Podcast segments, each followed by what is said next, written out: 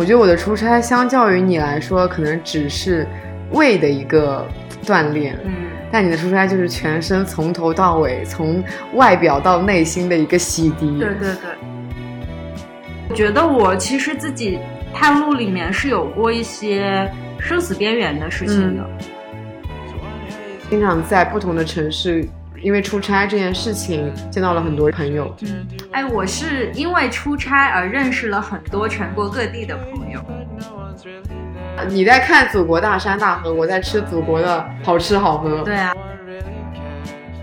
可是现在对于我来说，这个世界上任何一个地方都不难到达。我觉得这是一个很浪漫的事情。因为我们两个都算是把兴趣变成了爱好，嗯，会有烦恼，但也会觉得很幸运。对，我觉得人生里面很多惊喜，可能还是需要勇敢一点去挖掘。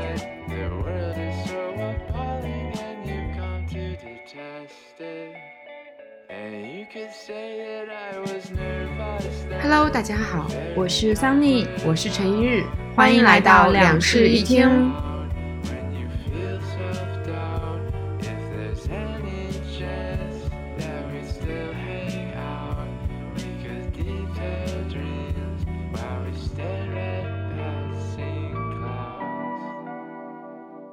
在三弟出差期间，我就说我们来聊一聊关于出差这件事情吧。刚好你在出差嘛，这是一个很巧妙的一件事情，在出差过程中聊出差，但是被我割了，因为实在太忙了，就是每一天可能都要忙到很晚，深夜吧，就基本上。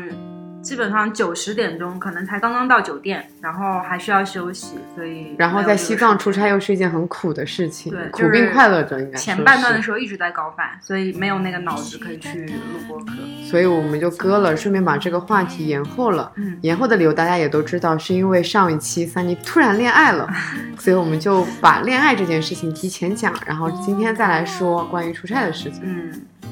出差这件事情要从哪里开始说起呢？我觉得可以从我们两个一起跟你出差那次啊，可以。对，因为去年是去年吧，是去年的事情。去年秋天十一没有冬快冬天了，十一月了，十一月的事情。当时我去镇江出差，是这样子的。我的职业是一个美食编辑嘛，然后我主要的工作内容其实就是之前第一期也讲过了，就是吃东西、喝东西以及写东西。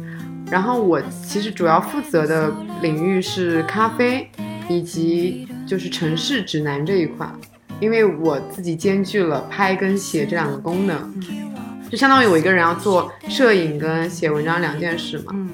我每一次出差都会找一些我比较空的朋友陪我一起去。第一个是因为我不太喜欢一个人旅游这件事情，包括一个人出差。我会觉得蛮自闭的，然后还有一个就是，我觉得有人跟你一起吃，因为我每天出差的时候都每天都要吃很多东西，有人跟你分享食物，对，因为本身就很浪费了，然后有人跟你分享食物，会对食物减少那么一点点愧疚感。对对对对。然后当时我要去镇江出差，镇江那时候那时候的选题是做锅盖面，嗯，然后我就问三你要不要跟我一起去，那是一个非常短程的出差，就是只去了。三天吧，两到三天，三天对，对两个晚上，因为对到了那边就比较晚了，所以就时间充足，也就是三天。然后你就跟着我一起去了。你那时候有没有发现，你对我的出差的想象跟我实际的出差内容？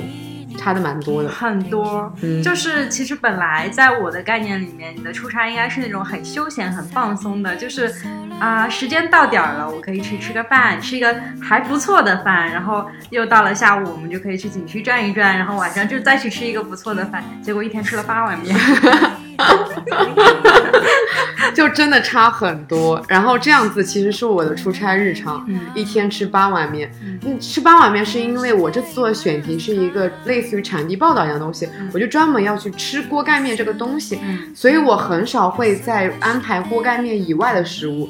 一个是因为我要把这个食物吃透，所以我要不停的吃；还有一个是因为我们实在没有胃再吃别的东西了。对，这时候即使给你一顿很丰盛的东西，你也没有胃了。对，我们在第二天晚上，我记得在那个西京都吃了一顿镇江菜吧，我们两个好像每个菜都只动了一口。是的，就是因为白天已经吃了很多碗，尽管每一碗面其实我们都没有吃完，就第一碗面是。基本上会完完整整吃完的，然后后面你要不断的去重复吃类似的东西，你就会感觉到一种疲惫。对，而且你的胃实在是承受不了这么多，尤其是碳水。其实我觉得我开我出差里面最开心的就是做类似于。城市指南这样的选题，因为这样子你的吃的东西是可以穿插的来的，然后你能吃的东西也很也比较多，比较丰富，你就不会感觉到那种疲惫感。但是之前你不是去西安出差嘛，嗯，然后那一次我不在嘛，但是你们叫上了呱呱，就很好笑。呱呱是我们两个一个共同的朋友，当时他来西安出差的时候把他叫上了。后来你知道呱呱回去之后跟我说。我今天吃了好多好多好多好多东西，我人生感觉没有哪一天是吃了这么多东西的。对，所以我一般情况下会找嗯一到两个朋友跟我一起去出差，然后跟我一起吃东西，嗯，这样子会减少浪费，嗯。然后其实，在西安，我觉得算是我很开心的一次旅行了。出差很开心的一次出差，因为就是我本身是一个非常喜欢吃面食东西，而且西安的面食真的很好吃。然后我给自己安排的行程是，呃，上午我早上八点钟起床出门，然后安排一上午到一点这样一个行程。然后因为西安那时候下午已经很热很热了，所以到了晚下午我就整一个下午都待在酒店里面不出门。那个时候出门可能会死掉，然后再到了晚上再去吃东西。嗯，那个算是我比较轻松的一次出差，嗯，吃的也很开心，然后对西安这个城市的印象也很好，嗯，可能是我实在太喜欢吃各种不一样的碳水，但是当你光非常吃单一的碳水的时候，你就会觉得疲惫。对的，就我们到最后吃锅盖面的时候，是真的吃不动了，嗯嗯，是的。然后我觉得比较好笑的是，那时候在镇江出差的时候，我们到了第二天晚上，就是已经吃不动的情况下说。我们要不要来点一杯奶茶？就是人的胃可以分成饮品跟 食物。我想起来了，尽管你当时你觉得自己很顶了，但依然可以对奶茶喝下一杯奶茶。是的，我还记得我们走的时候还在那个镇江的 KFC，嗯，去买了两个蛋筒，对，冰淇淋，嗯嗯，就这就是你在漫长的吃锅盖面的过程中感受到了别的食物的美妙，对，很快乐那。很久没有觉得冰淇淋这么好吃。嗯，对，说你刚刚不是有说到，就是关于我的，就是我你对我出差的印象，以及你实际感受到的印象差很多嘛？嗯，其实说实话哦，在我看来，你的那些出差跟我想象中的其实也差很多。对，因为你是做旅游的嘛，嗯，而且你每一次出差都会去一个很棒的地方，嗯，本身那些路线就是给。游客给你们的客人对。去享受的嘛，对对，所以你每一次出差，我觉得哇，就是相当于去旅游了一趟，就是去跟团一样了一趟，对，就相当于跟了个团，然后享受美景啦，然后还有人帮你安排好各种酒店，还有吃饭，然后行程你都不用去操心，你还不用付钱，嗯，对，我就想象就是这样子，就想说，哎，什么时候我能跟着 Stanley 去出差一次呢？就相当于免费旅游了。但是你每一次出差回来都会跟我吐槽很多点，对，非常疲惫。之前我还有跟我同事聊过这件事情，就是我们可以用四个字来形容我们的出差，嗯，风餐露宿，很可怕。我们真的经历过很多你想象不到的事情，就比如说为了去一个所谓的星空营地，然后晚上没有地方住，三个人横七竖八躺在车里睡，这种时候。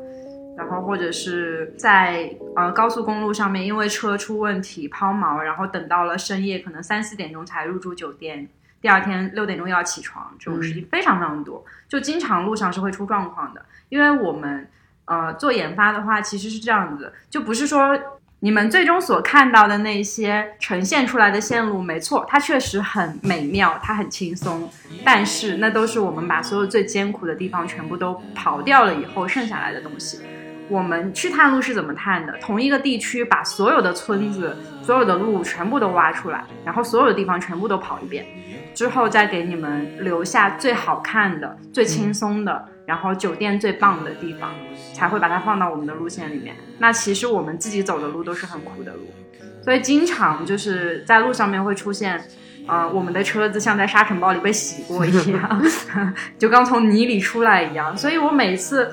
出差回家，就是你可能没有见过我出差刚回来那个瞬间。如果你有幸见一次的话，你就会发现我像是一个逃难回来的人。真的，感觉你每一次出差都相当于去了一趟叙利亚的感觉，就是会经历到很多不可思议的、很恐怖的事情。嗯，我觉得我的出差相较于你来说，可能只是胃的一个锻炼，嗯，但你的出差就是全身从头到尾，从外表到内心的一个洗涤。对对对，啊，我觉得我跟你最大的一个区别是你每次可以吃的很饱，对不对？嗯我每次在路上 是吃不到饭的，那你跟我一起出差开心吗？很开心，我超快乐的，可以准时吃饭哎。对，其实我觉得啊，假设我不是那个需要写文章的人，嗯。我是纯粹跟着像我这样子的人去出差，嗯。我会觉得很开心。对对对，因为我就负责吃好了，啊。吃得完吃不完都无所谓，还有人帮我安排一天的整吃喝，你不用付钱，嗯。然后你而且你就是已经做好了所有攻略，一天要去吃什么喝什么，完了你还不用写文章，对我你只要负不用拍照，责帮你举着灯就好了。对，就是对，就是帮跟我一起出差的人，主要负责的工作就是两个：举灯、举筷子。对，很多食物的照片，你光一个人还没有办法完成的事情，就是它食物摆在那边，你没有办法只拍它的平面。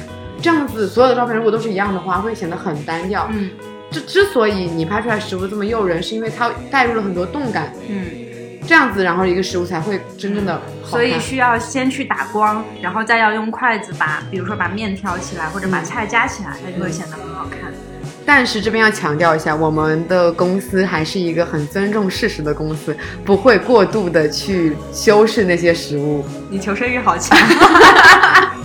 说实话，因为像我们做这种公众号的嘛，你会关注很多同类的美食，嗯对，你你能感觉到就是我们公众号的那些图片的嗯滤，镜很中肯，其实。很中肯，你不会去过度的去修饰。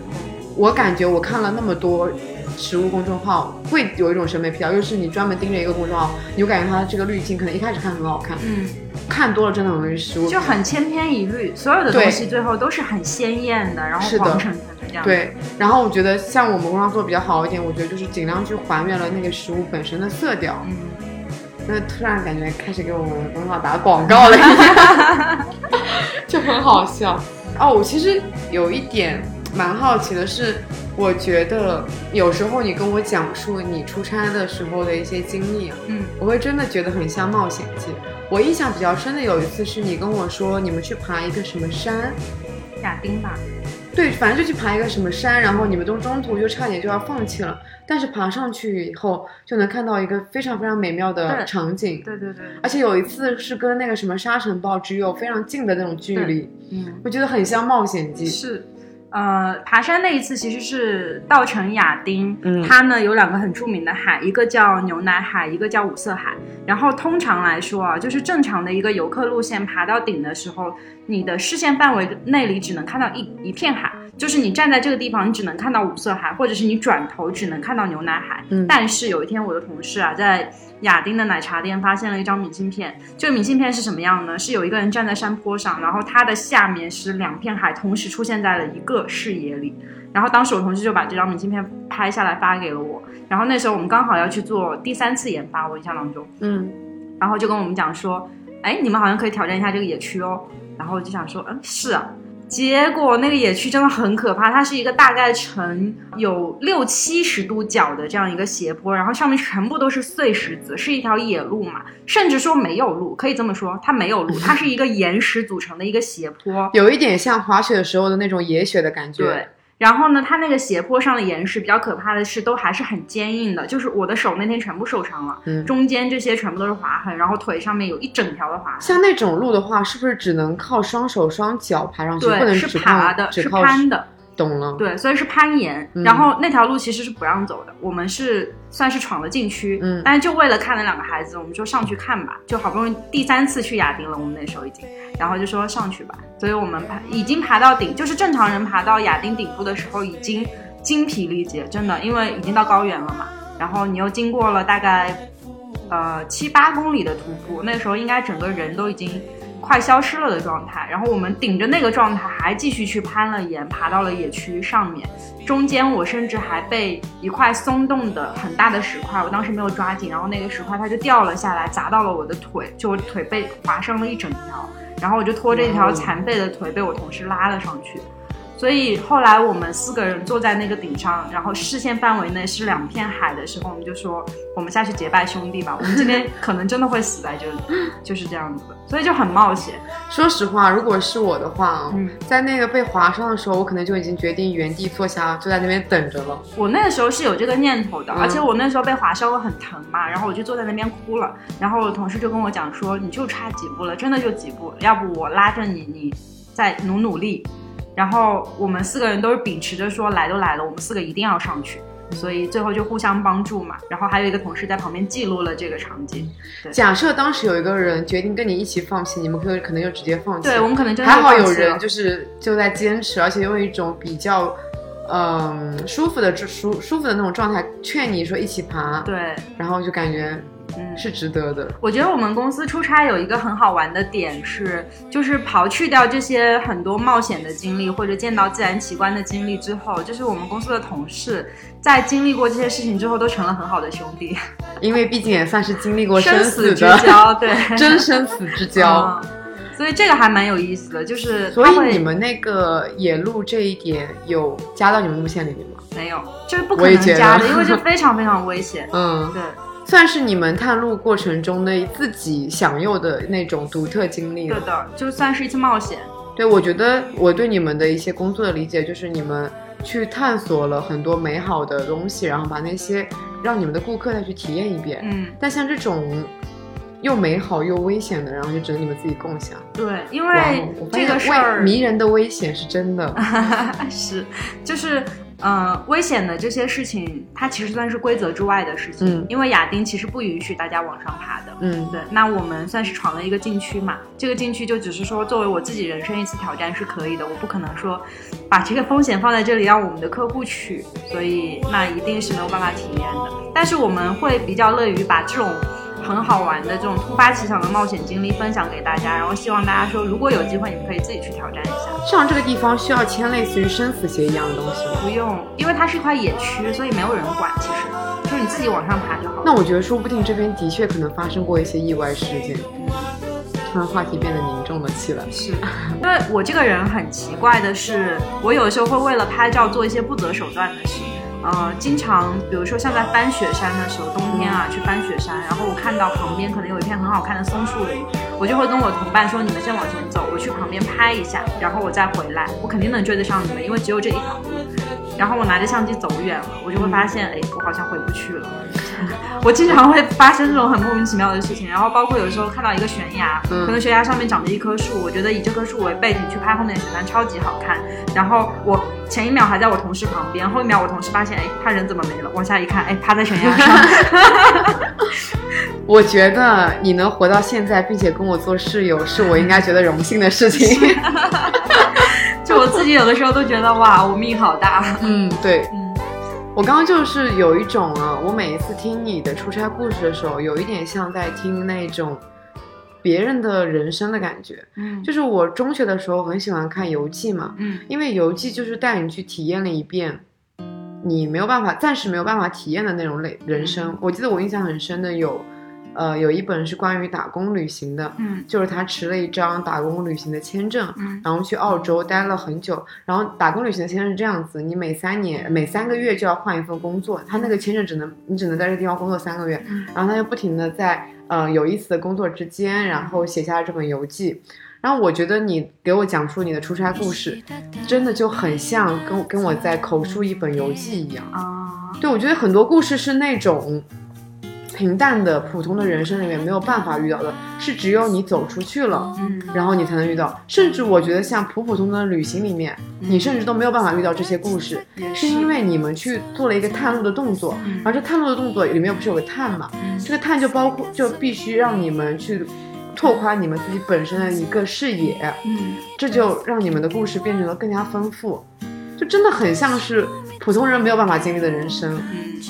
对，我有时候会觉得这份工作的魅力，其实偶尔会体现在这种地方。是的，假设你没有做这份工作，你只是一个普通的旅行爱好者，嗯，你不会有这种人，因为你在做这份工作之前嘛，你就是一个很喜欢旅行的人，对，然后也去了很多的地方，嗯，但你会感觉会有一些很不可思议的有意思的东西，但不会有这么迷人的危险。是的。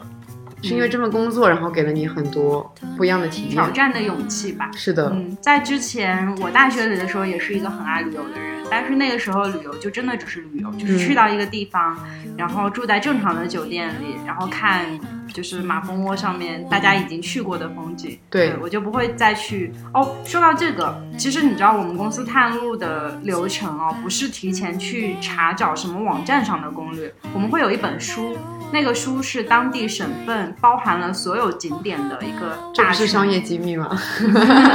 我觉得无所谓，就是。对吧？可以。我知道，基本上因为当地一定会有个旅游局，嗯，然后这旅游局应该会发行那种关于所有的景点的东西。对的，对的，对的。我们会去研究那个东西，而不是说去研究，呃，现在大家看的所谓的什么网红打卡点啊什么，这些都不是我们想要的东西。我们更希望说，会做更深度的，对，能够在一些，嗯，甚至还没有被人挖掘出来的景点里面找到可以给大家惊喜的东西。这就是很多冒险的来源吧，就是会突然间发现说啊，这个地方好像有一片野区，我们好像可以闯一闯，然后就会去冒险。也蛮恐怖的。对，我觉得刚才你有讲到，就是你大学的时候也蛮喜欢旅游的嘛。就我觉得也算是让自己的兴趣变成了一种工作。我觉得其实我也是，我就是我，我跟你的旅行就不一样。在做这份职业之前，我跟你的旅行也不一样。我的旅行就会找很多当地的美食。我记得当时我大学的时候，跟我朋友一起去南京嘛。再回来以后写的游记都在讲我吃了些什么东西，整整写了一万字，你知道吗？很夸张，分享上下篇，好牛啊去写了一下。不过里面有包含一些有景点之类的，但是大部分都在写吃。我当时甚至当时去吃南京大排档哦，给每一个菜都进行了点评，很夸张，是不是？很夸张，真的。好执着！我现在可以翻出来那个 当时写过的点评，就真的给每一个菜，嗯，都写了，感觉有一两百字、两三百字的点评。你天生就是干美食编辑的料，好吗？没有，不是哦。然后后来我找到这份工作是蛮偶然的事情，因为我想我还蛮喜欢吃的，嗯，然后又是本身文笔还不错，就是感觉可以去应聘一下。结果我应聘了以后，在面试的时候，其实我有一点点哑口无言。嗯，我发现美食这个工作跟我想象的有一点差别。嗯，它不是说你作为一个爱好者就可以去触碰这个领域，嗯，而是你必须对对美食你要有很高的热忱，以及你对美食得有深度的了解。嗯。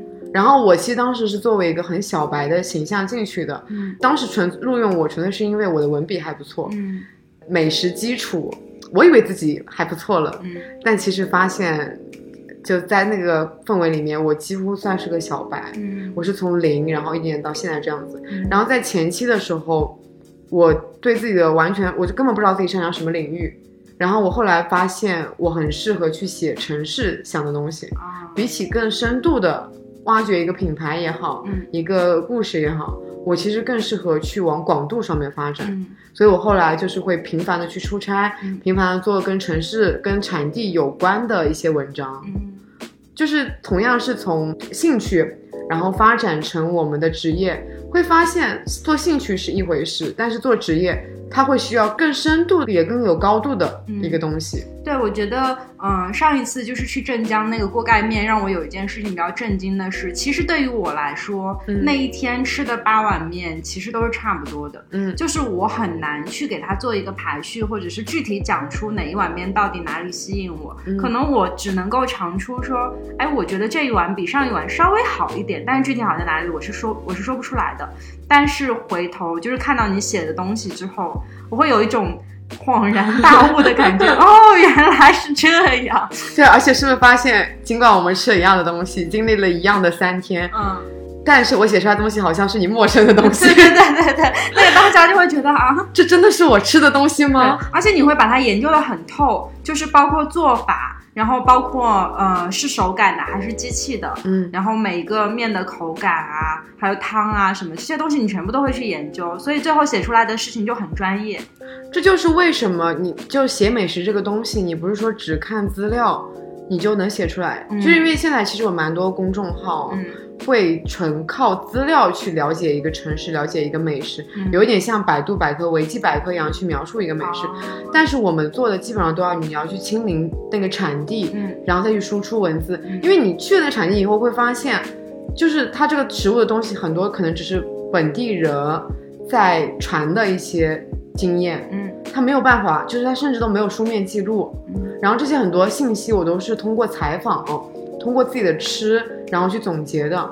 所以写的深度，一个是因为我去，就我几乎吃每一家店，我都会跟店长进行一个对话。啊，对，我觉得这也是因为我你是很乐于跟店长进行沟通的人。真的就是我感觉做这个职业你不能自闭，一个是你要在公共场合里面拍照，这本身是一个蛮需要挑战性的事情，尤其是当打光的时候，全店的目光都注视在你的。然后还有就是你如果要挖的深，你必须要去问店长一些很深度的问题，嗯比如说你这个原料是哪里来的，嗯是怎么做的，嗯就这些问题，可能店长被问到的时候都会一脸懵。嗯就会觉得啊，你是什么商业机密吗？就是你为什么要这样？你是间谍吗？哦为什么要刺上这样的想法？对对，你们就是很多文字，你们看起来好像是轻描淡写的就这样带过去一句话，嗯其实可能后面就是经经过了很多采访或者很多资料的搜集。嗯，是的，我印象很深，是你在那个镇江醋店的那一段，就是你跟老板其实聊得挺开心的。嗯，嗯，正常来说，像我如果自己去逛一下醋店，我绝对不会跟老板聊起。对，而且醋其实根本不是我的选题。嗯，我觉得那时候老板讲的最好笑的一句话。哎，就是哎呀，我们这个醋跟人家茅台酒制作一样很复杂的，嗯人家茅台涨价了几十倍、几百倍，我们的醋还是这么点钱，他们有一瓶十镇店年陈之醋十年陈的醋。啊，对对对对就醋也有分两三年陈啊、嗯五年陈、十年陈的。就是如果你不去跟那个老板聊的话，你根本就不会知道这件事情。对的，就是你如果只看表面的话，其实还蛮浅的，嗯就只是自己的一个口感。哦，对，就是我做美食编辑一个差别就是在于，以前我写美食这个东西就是纯口感描述。啊，就我哇，我居然以前写南京的食物，纯口感描述能写出这么多字写，这么多字，很厉害。所以这就会有一个毛病，就是导致我前期写美食文章的时候，嗯还是会偏向于自己主观的一些描述。然后后来才发现，美食编辑这个工作，你需要很多客观的信息去支撑。嗯这就是为什么我每次在出差的时候，都需要跟每个店长进行一番攀谈，啊，是这样子的。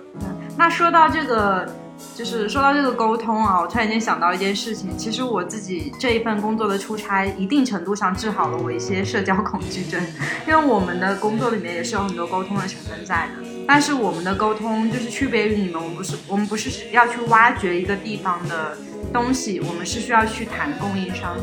嗯就是在出差的过程当中，可能我们就直接要去跟酒店对接了，嗯要去跟当地的车队对接了，然后这个时候就需要我们呃站出来，然后对一个酒店前台说，可以叫一下你们经理吗？我们想跟你们谈一下合作。对，然后这个就是为什么有的时候我会跟你讲说，其实我们的出差没有你想象的那么好，就是一直在景区玩儿或者一直在路上面。其实我们可能有很多很多的时间都花在了去研究当地哪一些酒店比较适合我们游客这件事情上面，那就是无限重复一件事情，就是。找到经理，然后去查看房间，然后再问他有多少间房，然后再看看有没有后续合作的可能性，甚至一整天都在重复这个动作。所以有的时候就会深夜才能回到酒店去休息。其实这是也是一个很枯燥乏味的事情。听你刚才描述，我会觉得你们的整一个出差过程很割裂。嗯，一边是冒险记，然后一边就相当于感觉回到了都市生活，然后又变成了一个社畜，对然后进行一些文件的，对对对，然后开始一些谈生意啦什么的。的。就是这这其实这方面这个角度来看是很符合当代人出差的内容的。对的，我觉得在我看来啊，大部分的人出差可能都是到一个地方，嗯然后你什么都没干，然后就是整天待在酒店里面跟你的供应商不停的谈，不停的谈，对对对谈完了以后也什么都没干，直接飞回去了。对，很多的出差都是这样的。因为我之前是在外企工作过的嘛，嗯就是我在这份工作之前是一个正常的上班族，嗯然后当时我的工作还是偏 marketing 相关的，所以那个时候我们就也会有一些去别的城市的出差，那通常是一些大城市，像北京、深圳什么这种城市，嗯然后。去到那边出差，就是会发现我连离开这个酒店的时间都没有，所有离开这个酒店的时间都在当地的分公司，所以我们那时候出差就是很呃很上班族的出差，就是到机场，然后跑到酒店，好，然后去一下分公司，再回来，然后在酒店继续办公，再去一下分公司，好，再回到酒店，然后就回回上海了。对，这就是大部分人的出差，日常嗯 又累，然后又在频繁的干着一样的事情对。然后我觉得相较而言，我们的出差都会更有趣，嗯更多可能性一点嘛。嗯然后其实像我出差的话，我写出来的东西往往会比我实际上吃的少，嗯就也是相当于做了一个筛选的工作嘛。比如说我到了一个新的城市，我所有的信息来源是来自于我自己的资料资料搜集以及嗯本地人比本地人的一些信源，嗯但这个。不是从我的角度来看，并不是百分百分百可靠的，我可以照搬的，嗯所以我基本上要每一家店都吃过去，嗯然后再筛选出来我最后能写的东西。嗯，然后可能就是我去一家店，完了吃了四十家店，最后写了二十家，嗯很有这样的可能性。嗯，我们可以聊一下，就是出差里面碰到过最糟心的事情。我觉得不如就聊一聊上一次出差，嗯 因为我上一次出差就挺糟心的。嗯上一次出差是去武汉，嗯然后其实武汉整体而言还行，嗯最大的问题就是在于我第三天的时候早上醒来开始拉肚子。啊啊、当时本来早上的时候还只是正常的，嗯，嗯然后完了以后，在我出门前一个打算出门前一个小时，嗯。反复上了三四次厕所，啊，我开始意识到自己开始拉肚子了，当时立刻下了药。嗯。其实我日常出差，因为我本身有胃病嘛，嗯。我会带那个胃药，嗯。但是出就是胃药跟止泻药是不一样的嘛，我就当时临时下单了一个止泻药，吃完了以后躺了一会儿，但是没有用，继续拉肚子。但是这个时候我其实必须得出门了。如果假设我今天一整天都在酒店休息的话，我其实行程是来不及的。我给自己安排了五天出差时间，我中间空掉一天的话，我整个行程会非常赶。我为了后面的时间考虑，我今天可以少跑一点店，但是必须要出门。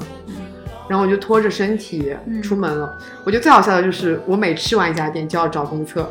好惨啊！幸好的是，武汉的街头公厕还挺多的，啊就是基本上我吃完一顿就走几步就能找到一家公厕。嗯这个情况到了晚上才渐渐好转，嗯所以就是我觉得这算已经是一个很糟心的经历了，哦就是一整天拉十几次肚子。我也有过出差路上生病的，我那趟是发烧，我们是在我印象好深啊，那次是敦煌的时候要上午要去莫高窟，下午要去鸣沙山，嗯然后我莫我在进莫高窟的时候，整个人快昏过去了，就是已经、呃额头上面开始冒汗，因为我那时候不知道自己发烧，我只知道我头有一点点晕，嗯然后额头开始冒汗，我就跟我同事说不行，我真的走不动了，你们进去吧。然后就浪费了那张莫高窟的票，我就坐在了门口，就等他们出来。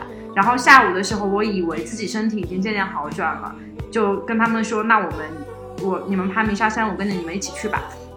然后这个沙漠它是这样的，它是有一个山丘在的嘛，所以需要往上爬的，所以其实是需要很费很费很大很大的我去爬过鸣沙山，哦，对，我懂你的意思。是的，对我参加过一次你们的团，嗯，然后那天我还扛着一个设备，是那个稳定器加相机，非常非常重的两个设备。然后我当时扛着爬到半山的时候，我的额头又开始冒汗，然后我直接就，呃，算是有一点，就是脑子有一点晕，然后直接就整个人就搬在了沙漠上。我同事非常非常的担心，就问我说你还好吗？然后我说你让我冷静一下。爬鸣沙山本身就是一件很折磨的事情。对，然后我就是爬完鸣沙山，我就发誓我这辈这辈子再也不爬沙漠了。鸣沙山已经算很矮的沙漠了。我鸣沙山哦，爬了七次，到现在为止七次。这个是爬沙漠这件事情太让人绝望了，就是你走两步会退一步，走两步又退一步。对，然后呢，嗯、那天就是顶着一个发高烧的身体，最后爬到了上面去，拍到了我们想拍的东西，但是真的就很糟糕。然后当天回到酒店的时候，其实身上全部都是沙子，然后也实在是没有力气洗澡了，就直接睡觉，很惨很惨。所以我觉得生病算是出差行出差行程当中比较惨的一件事情。对，我觉得除了生病，其他的糟心的事我都能接受，就都还行。那我还有嗯也很糟心的事情，是我们一九年的时候第一次出国探路，我们去了东欧。然后当时我和我的同事们在一个小镇上的时候，发现我们的车加错了油。本来就已经在国外了，沟通非常不流畅，因为他们那个地方英语不是很好。就尽管说我们这边英语沟通是没有问题的，可是他们会听不懂我们在讲什么。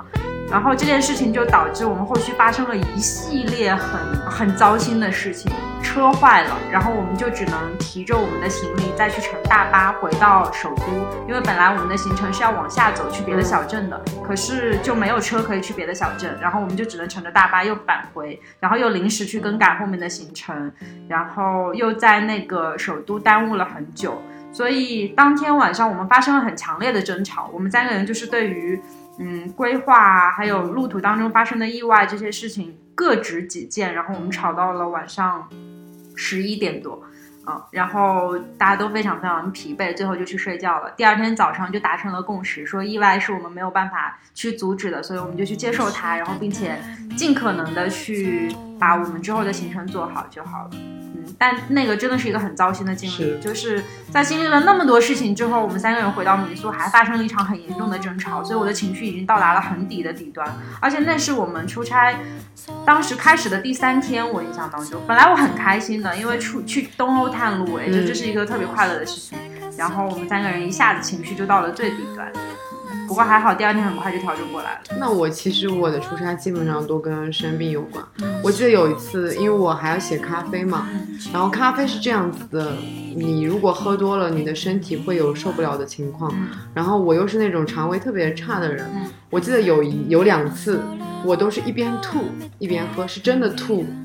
就是真的去那家咖啡店之前，然后我就赶紧找了个公厕，我又又去公厕了，就赶紧去找了个公厕，然后吐了一下，然后吐完了以后又去喝咖啡了，然后我基本上咖啡就是那时候状态只能每一杯喝两口，就就是两口就只能感受到它的那个风味。然后就是又去吐了，好心疼。其实是因为我本身肠胃就不好，然后完了以后又要喝咖啡，就加剧了肠胃不好，就是一个恶性循环。嗯，所以我基本上糟糕的事情都是跟生病有关。还是会为工作付出很多。没办法，我觉得我觉得我很厉害的点是因为我生理期会很疼，就是这是我从小落下来的毛病。嗯，但是我顶着生理期爬过雪山，爬过沙漠，去过草原。开过车，嗯，很强。以后你的生理期会后悔现在的你。确实，对。我觉得也可以来讲一讲我们在出差的过程中遇到的一些开心的事情。嗯，其实之前刚才已经讲到蛮多开心的事情。对，我觉得我有一个开心的事啊，是因为就是出差嘛，你可以去很多城市，就是很多城市都会有我，就是可能一年见一次的朋友。我就去那些城市出差的时候，就能约上我的朋友见一面，然后吃饭这样子。比如说呱呱，哎，呱呱好像是在西安是出差，对，然后完了以后，我觉得我们还蛮奇妙的。我跟呱呱四次见面，第一次是在台北，然后第二次是在上海，那时候他还没有在你们公司工作嘛，然后我们在上海见了个面。第三次是西安，就是我去西安出差，那时候他他你们总部在西安嘛。第四次就是你们总部搬去了成都，然后我去成都玩了，就很奇妙。我们总共就见过四次，四次啊都在四个城市。对，然后还有就是我当时去西安的时候，呃，就是认识了一个乐队的呃鼓手，然后就是吃饭认识的，然后吃饭认识，就是吃饭的过程中。讲了蛮多有意思的内容嘛，后来就成为了好朋友。他每次来上海就会请我喝 O P S，就很好笑。还有，我记得我当时去北京出差，那个有一点点性质是我半旅行半出差啊。因因为当时是我男朋友要去北京出差，我就想说我要不跟他一起去吧，我顺便也可以带个选题回来。这样子的好处是我可以跟我男朋友一起去出差，然后我们可以在北京玩一玩啊，怎么样的？然后当时还一起带他见了一个乐队的朋友。坏处是，当我吃完了我出差的内容以后，我还要跟继续跟朋友吃饭啊，这就很尴尬。真的，我记得我当时特别好笑。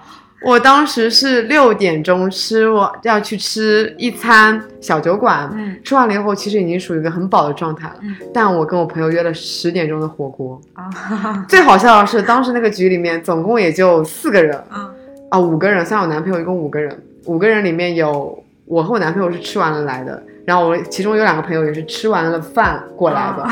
就大家都是为了这一次的局，然后大家都吃了饭。再吃第二餐，我觉得很好笑。嗯，确实，就蛮多的，就是经常在不同的城市因为出差这件事情见到了很多朋友。嗯，哎，我是因为出差而认识了很多全国各地的朋友。嗯，对，就是我在路上会碰到很多奇妙的人。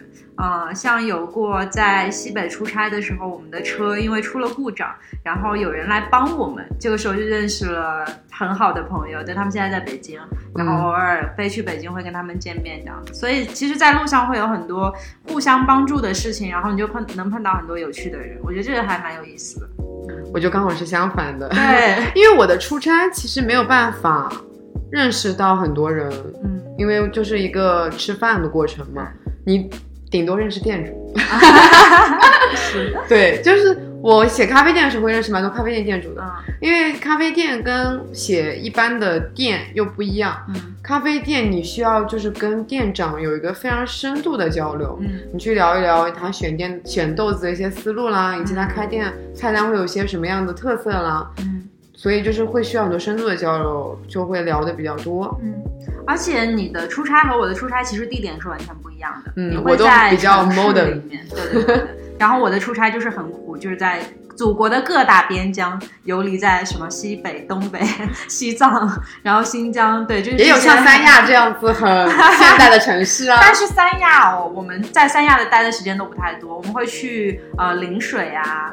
啊，陵水三陵水很好吃，对，陵水非常好吃，就是还是会去一些别的更偏的地方，万宁啊这些，所以其实还是本质上来说还是差很多的。我我我为什么当时说我很羡慕你能够在城市里出差，就是我真的没有机会能在城市里出差，所以就没有那么多好吃的。我们就是一个互相羡慕的过程，我就很羡慕你能去看祖国的大山大河，对，甚至还能出国。虽然你们出国像我现在搁置了，嗯。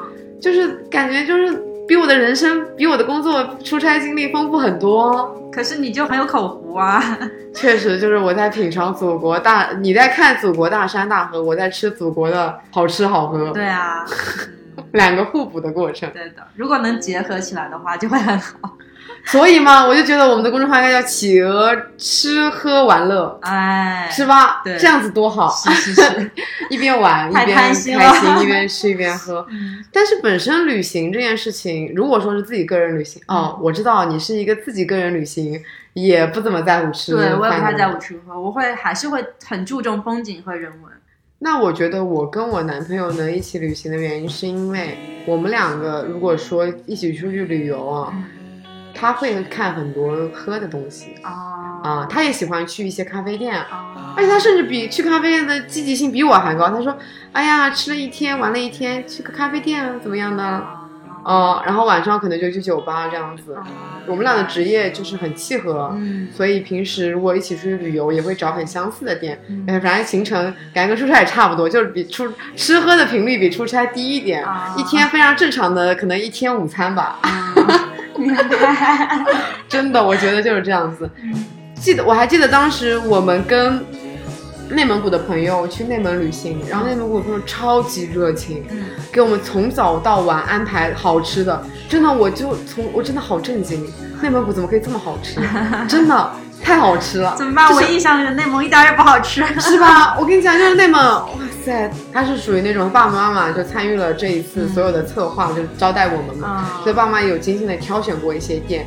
我记得甚至啊，他们带我们去了一个，就有有一个景点下来了嘛，就是去就开车去到一个村庄，那个村庄里面吃鱼很厉害，就是去吃专门去吃那种鱼啊。所以我当时觉得，哇塞，内蒙古好吃的让我觉得不可思议。我本来以为我可能来内蒙古就看看风景啊什么的，没想到这么好吃，每一顿真的每一顿都好吃，而且它是从早餐开始很好吃，哇，真的惊了。而且甚至是我们前一天晚上就是在内蒙的时候嘛，他爸妈用一个很高级的礼仪，就是整整只羊全羊，然后叫好像羊被子，就开羊被，但是他说据说是内蒙最高的礼仪来招待我们。但是当时大家都喝的有点多，就真太热情了，直接灌白酒，而且是一边唱歌一边灌你那种白酒。你去内蒙过就知道，真的。然后我男朋友就连喝三碗，然后直接断片了，太好笑了。然后就无缘享受那个羊，太没有办法吃太多羊。然后他们就把那个羊就是保留到第二天。爸爸妈妈还特地给我们煮了咸奶茶，让我们把羊肉泡在咸奶茶里。就是即使我们就是脱离开出差这件事情，我们的生活旅行依然跟吃喝非常大的关系。那我是即使脱开出差这件事情，我自己的旅行也还是在看风景。所以我觉得一定意义上我们是很幸幸运的人，嗯，就是我们的出差至少是我们自己愿意干的事情。对，只是可能，嗯，它里面加剧了一点点，就是你毕竟是个工作嘛，嗯它会有一点点不太好的性质在里面。整体还是很满意的。是呀，嗯，就是如果我没有这份工作的话，可能现在我人生也不会经历那么多，我觉得世界上大部分人都经历不了的事情吧，所以我觉得还是很幸运的。我觉得如果说我没有做这份工作的话，我现在对每个城市可能还是走马观花。嗯而且我觉得最幸运的是，呃，我接触到了咖啡这件事情。嗯我原来是一个不喝咖啡的人，嗯很神奇的，不知道怎么在这个公司就被带上了一个走喝咖啡的路线。嗯然后你喝咖啡了以后，你就会发现，咖啡这件事情远比你想象中的复杂很多。嗯包括你去各个城市，甚至各个国家的咖啡馆，都是变成了一件非常有意思的事情。嗯我觉得就给自己的旅行增加了一项必打必打卡条目的感觉。嗯，人生清单又多了一项，是的，很好。如果说我没有做这份工作的话，我现在的旅行可能会像就会重复以前的一些路嘛，嗯，就对每个城市可能都是很浅的一个了解。嗯但是食物是一个城市最根本的东西，嗯你通过食物去了解这个城市，我觉得会比你单纯的去一个城市待五天嗯会更深刻的了解。嗯你至少知道这个城市里面的，因为食物跟一个城市的性格是很像的，嗯包括这个城市为什么会吃这样的食物，它是有渊源的。嗯就相当于你好像像一个本地人一样，在这边生，你虽然可能只待了一个五天的时间，但你好像在这边生活了几个月，你甚至比本地人更懂这边吃的了。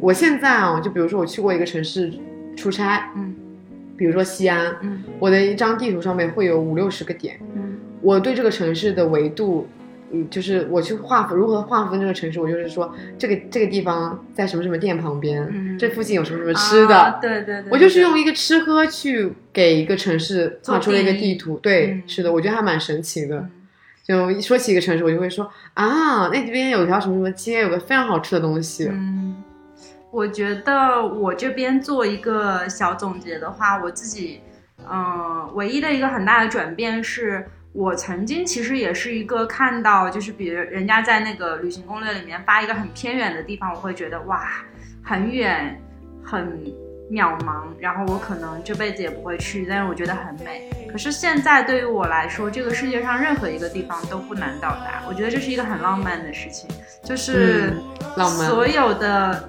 嗯看起来很很远很渺茫的地方，到现在对于我来说都是一个很好到达的地方，就是我都会觉得好像也可以去一下嘛。所以我觉得我在听你的故事的时候，会有点回到了中学看游记的感觉。嗯就是有那种哇哦，感觉是不可思议的人生嗯，就好像你现在的一些出差的经历啊，嗯对我来说依然是很渺茫的。嗯但是因为跟你做室友，我觉得我也可以往那边靠一靠，拉近了。对，拉近了一点距离。嗯然后觉得可比较相似的一点啊，嗯是我做了这个职业以后，我会对食物的一个阈值高很多。嗯就我感觉对食物，不管是微观上面的了解、微观上面的体验，嗯还是宏观上面的一些体验，都被拉高了。嗯微观的话，就是我能感受到一个食物更细节的东西，嗯就是。嗯，有点复杂，就是就会有层次的，不是说这个食物你甜就是甜，嗯而是你会去感觉到它从入口到慢慢的一个变化的过程。啊就我会像显微镜一样的去观察、去品尝一个食物了。嗯像宏观的话，我觉得以前就好像我以前的你是，我以前就是一个比你现在可能好一点点，但是对食物是有阈值的，哦就是一个对食物是有狭隘目光的。但现在阈值又被拉光拉高了，我觉得自己愿意去吃很多好吃的东西，并且吃了很多好吃，就很很比普通人都吃过很多贵的、好吃的东西，对。甚至愿意花钱去尝试更贵的东西。嗯，那我是愿意花钱、花时间、花精力去，呃，更看起来很遥远的地方。对，是的，所以就相当于我们俩的阈值都被抬高了嘛。差不多了。我觉得我们是从出差这件事情聊到了我们本身工作的性质，嗯以及就是我们的工作对我们的一些改变吧。嗯就是如果说在我们的听众里面有一些人也想把自己的兴趣变成你的工作的话，其实可以试着参考一下我们这一期播客。对，因为我们两个都算是把兴趣变成了爱好，嗯，会有烦恼，但也会觉得很幸运。对，我觉得人生里面很多惊喜，可能还是需要勇敢一点去挖掘。嗯，是的，那就这样子，到此为止。然后我们下周日再见。下周日再见，拜拜，拜拜。